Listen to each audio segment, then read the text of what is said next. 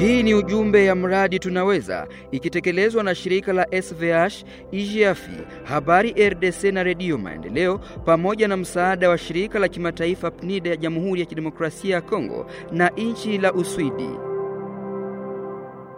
Makumi ya wanawake na mabinti wenye nyadhifa za uongozi tarafani Fizi na mjini Baraka wamekutana siku ya kwanza hii tarehe 20 Mechi mwaka huu tunao ndani ya chumba cha mikutano Mama Nyashinde ajili ya kutafakari kuhusu hali ya mizozo ya kijamii iliyokata uhusiano bora kati ya wakaaji wa Baraka na kijiji cha Bibokoboko pamoja na vitongoji vyake. Hayo ni mazungumzo ya upatanishi yaliyoandaliwa na shirika SVH katika mradi Tunaweza. Kwenye mwisho wa mazungumzo hayo, meya makamo wa jiji la Baraka Bi Emerite Tabisha Mongelwa, mmoja kati ya waliorahisisha mkutano huo, amepongeza kufanyika kwa mazungumzo hayo kati ya wanawake na kuhakikisha kwamba hakuna kitu chochote ambacho kinaweza kufanyika bila mwanamke.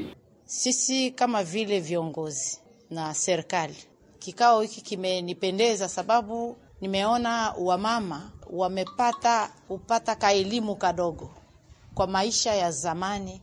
Tumeanza maisha ya 1930 watu walikuwa namna gani hadi kufika 1970 na kuanza 1990 na hadi leo hii makabila zinaishi namna gani.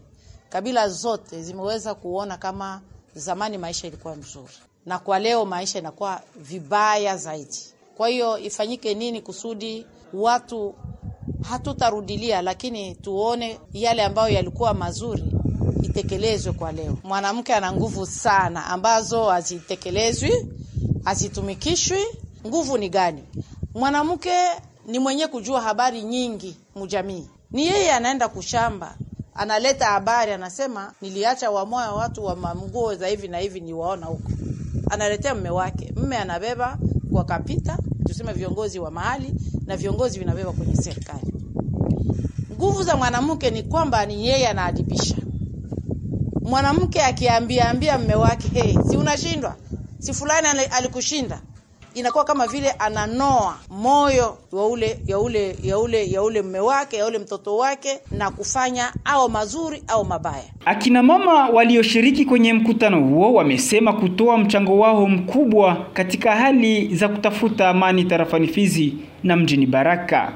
Sisi wanawake tuna mchango mwingi sana zaidi sana, ijapokuwa wababa wanaendelea kututenga, lakini wanawake wana mchango kwa ajili ya kuwashauri wababa. Tumependelea zaidi rekomandasio ya kusema ya kwamba tukae kwa meza ya majadiliano pamoja na wamama au wa, wa ndugu zetu wa vibokoboko wasichana na, wa, na wavulana, tukae pamoja ili tupate kuzungumza, tupate amani ya kudumu ya pamoja. Anasema ukifundisha mwanamke unafundisha dunia mzima ya watu na ya pili, hakuna amani inaweza kuwa bila implikasio ya mwanamke, haiwezi kuwa kabisa.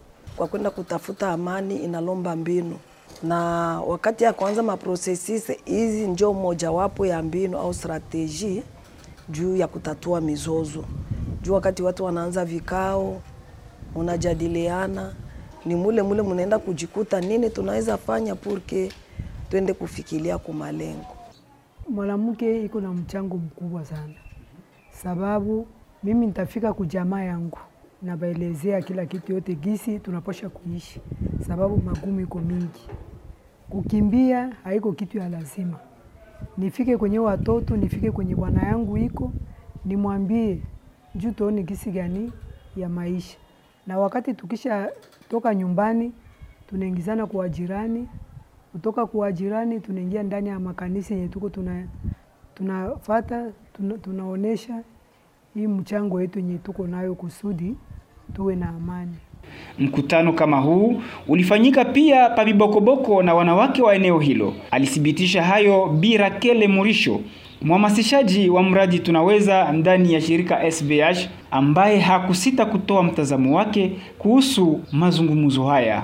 Tumelenga wanawake kwa sababu tukajua kama ukimulenga mwanamke uko na, na, na habari unatafuta kufikisha fasi fulani, itafika fasi kwa, kwa urahisi. Tukumbushe kwamba mradi Tunaweza unadhaminiwa na shirika la Umoja wa Mataifa ajili ya maendeleo kwa ufupi PNID kwa muungano wa mashirika SVH, IGAFI, Habari RDC na Radio Maendeleo. Umetoka fata ujumbe kutoka Habari RDC na washirika wake ndani ya mradi Tunaweza. Tunaweza pamoja kwa ushirikiano ya kijamii.